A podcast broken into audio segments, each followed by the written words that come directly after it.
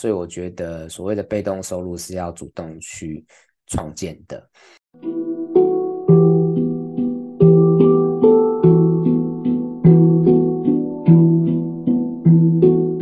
蓝海就在你身边，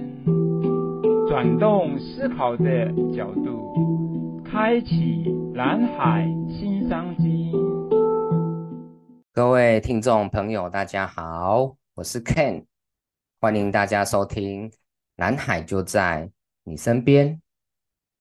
呃，从过年前一两个礼拜到现在，已经元宵节都过去了，大概有一个月的时间没有录 Podcast 了，我的这个库存都已经快用完了，那也到了又要录 Podcast 的时候了。对，但是刚好前几天发生一件就是让我很伤心难过的事情。我一个非常非常非常要好的大学同学，那因为癌症的关系就离世了，这样子，所以我呃这几天的情绪是蛮不好的。那虽然说。啊，有准备了四五个这个可以跟大家分享的题目，但是呢，我现在大概是没有办法，就是很很平静、很专心的去跟大家陈述啊这些内容，所以呃，请大家容我呢，就是呃用我想大概用三集左右的这个时间，哦，跟大家。分享一些我就是比较个人主观的呃应用蓝海的一些心得。那这三集呢，我预计跟大家分享的题目呢，一个是重新定义财富自由，那另外一个是重新定义快乐，那再一个是那些棒球教我的事情。那呢，就是其实。蓝海策略它有很大的一部分的成果，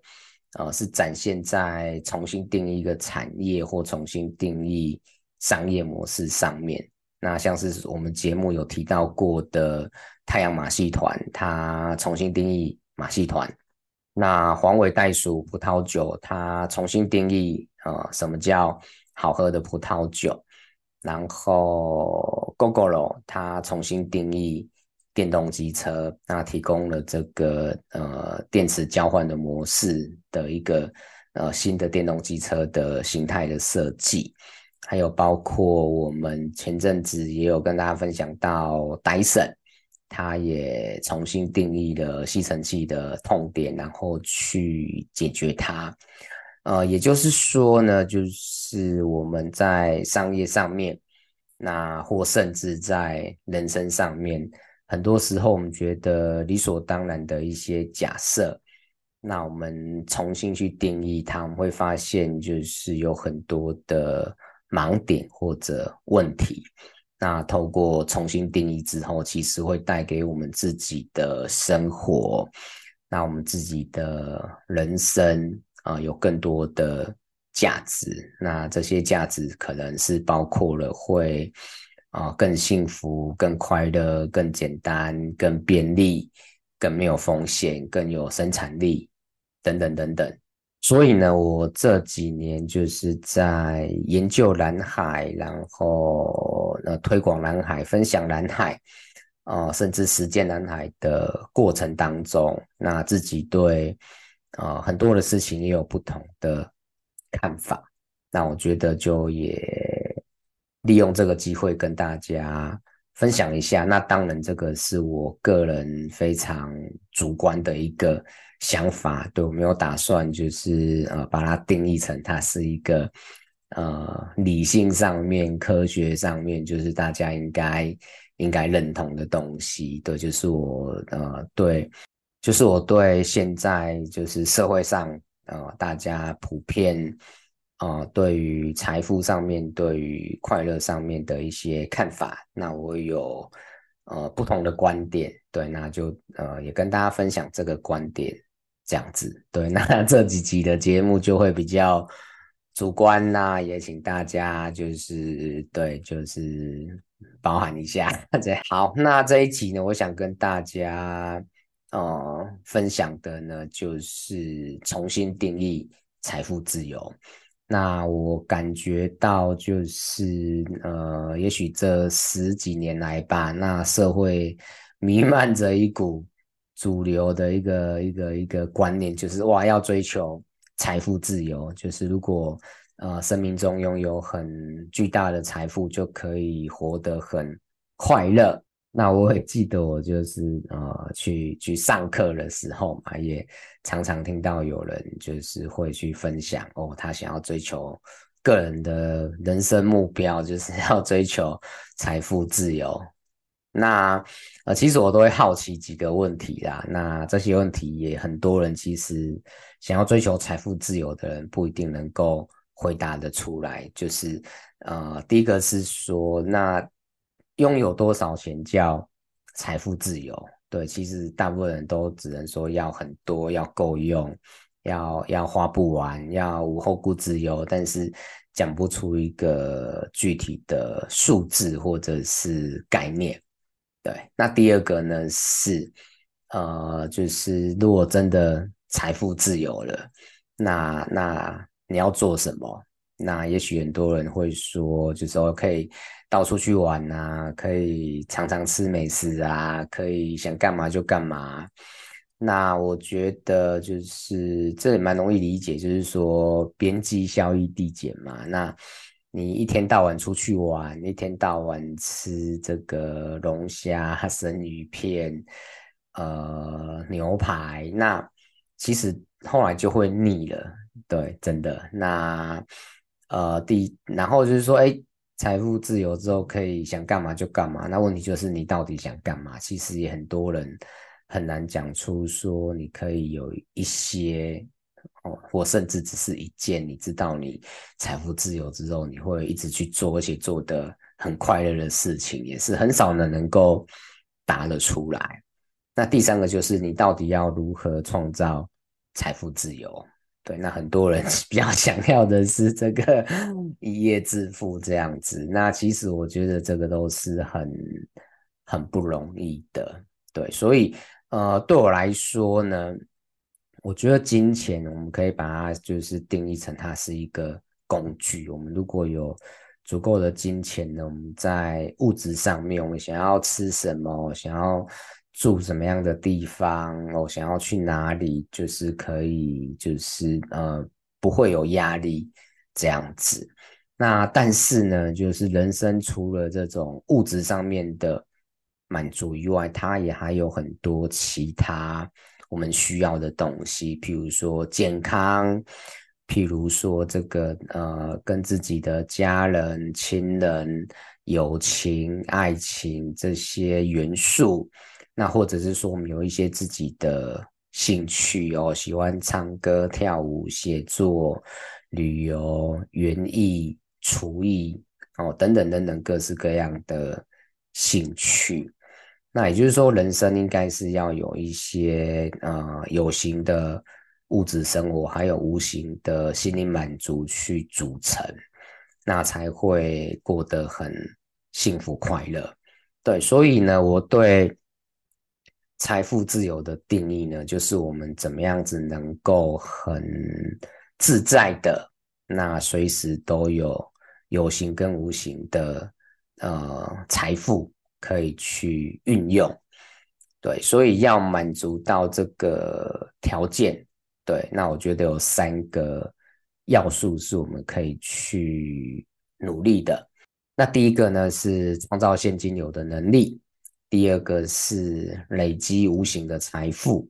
第三个是自我的修炼。那我们先从第一个开始，创造现金流的能力。也就是说呢，我个人不觉得说，呃，你要赚到譬如说十亿、一亿、一千万、五百万这样的数字叫财富自由，而是说你身上拥有。一种，或者是说一些能力，那这些能力呢，能够持续不断的那为你带来现金流，那你就你就不会担心，就是之后的外在环境有什么变化，就是也许物价会一直涨，涨到一个我们无法想象的地步，也许未来的世界的政经情势有一些变化，也许以后的这个你有。你有碳权，比你有现金还值钱哦。也许以后的这个健康医疗，哇，它要花的费用是会超乎我们现在的想象哦。当然，这就是就是举例啊，不是说真的会这样子。就是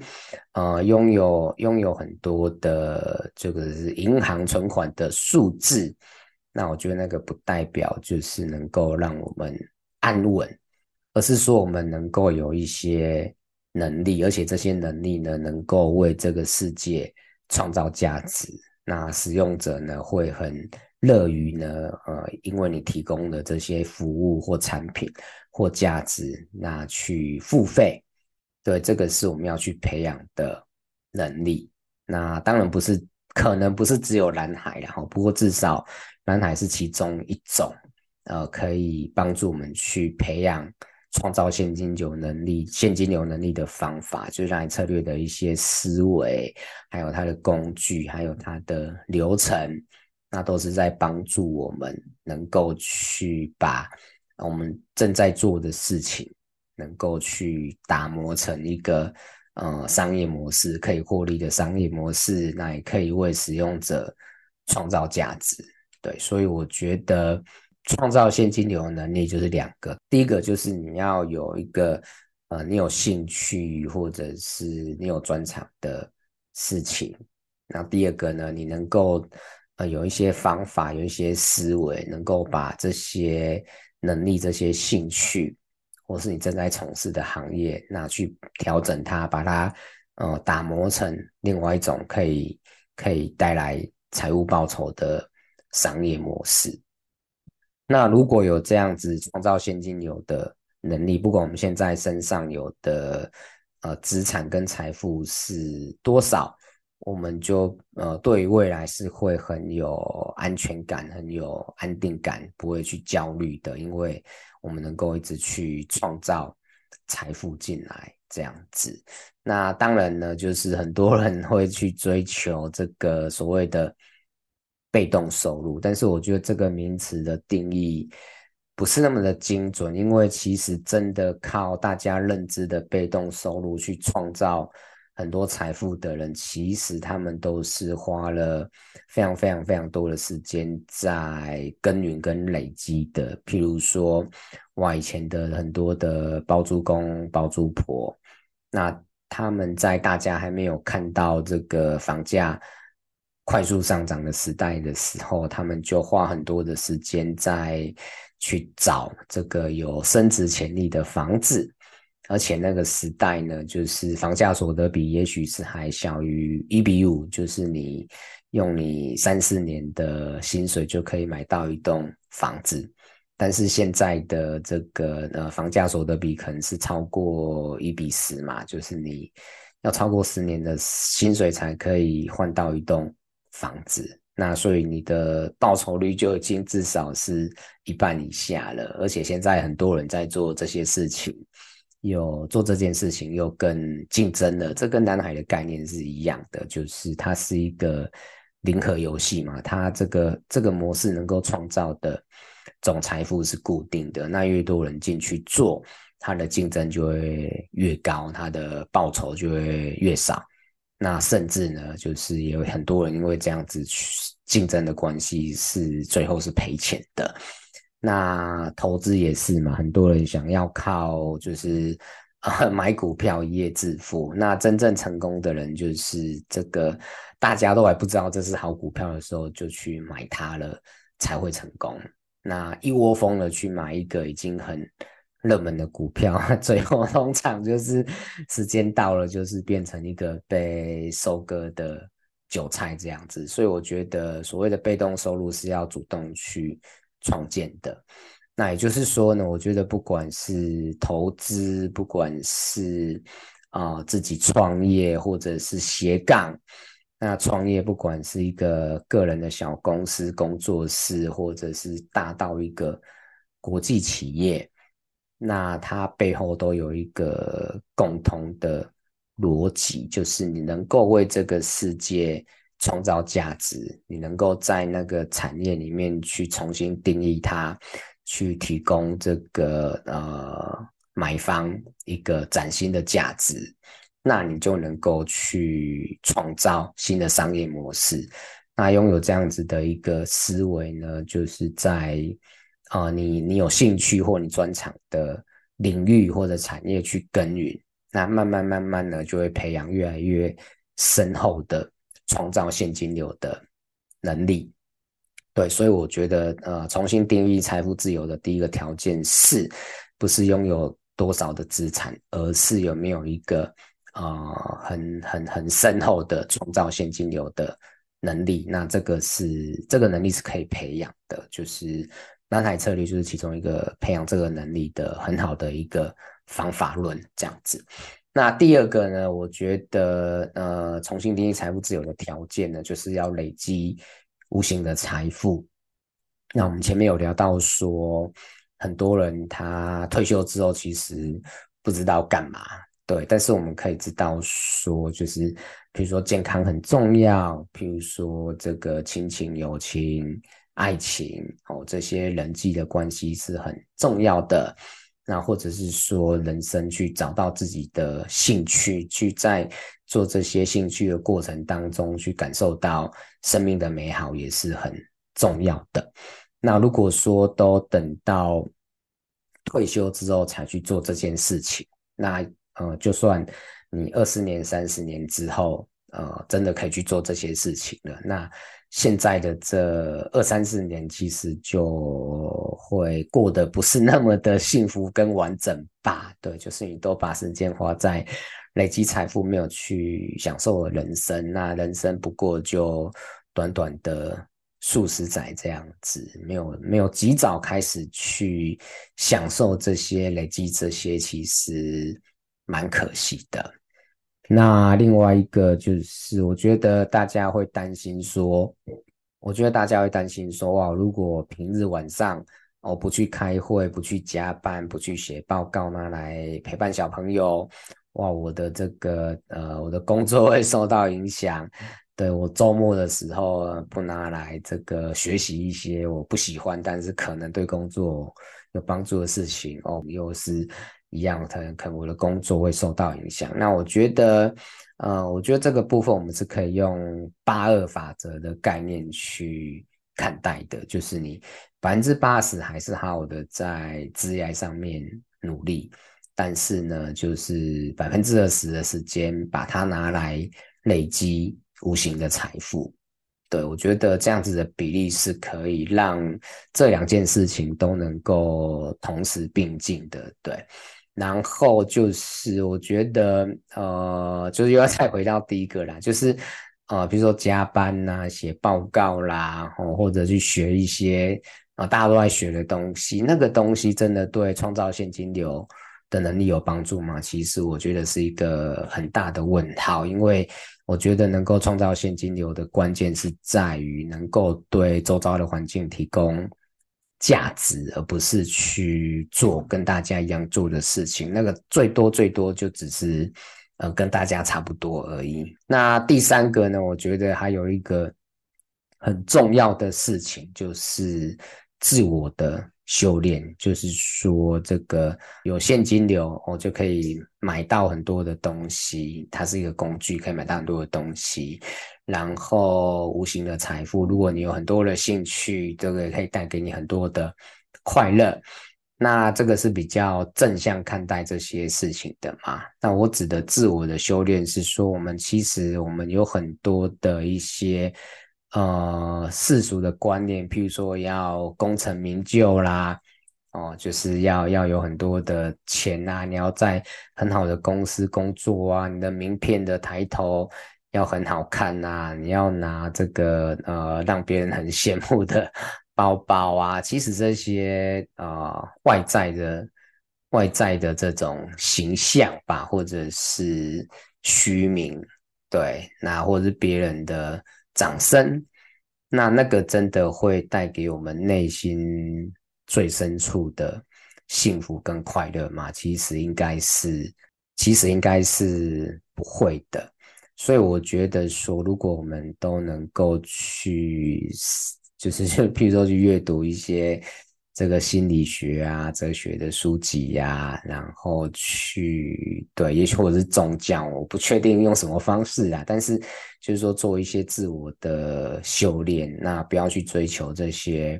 外在的东西，不要去羡慕或嫉妒别人的生活，那也能够去尊重哦每个人的一些价值观、文化的差异。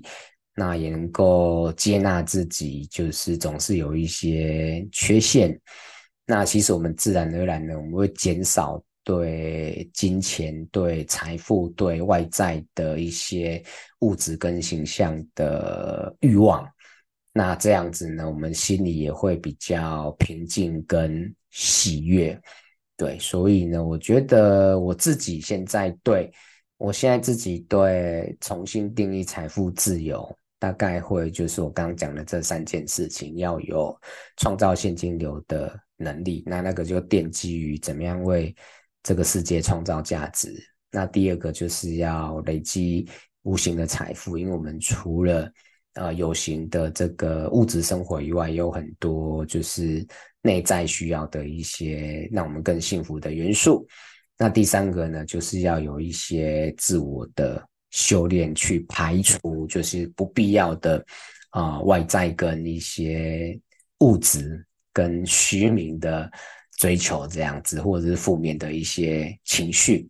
那我觉得，如果我自己是在追求这三个啦，就是如果能够做到这三件事情，就会觉得人生呢，就是越来越幸福，越来越快乐，越来越平静，越来越喜悦。那我也觉得这个这几年自己在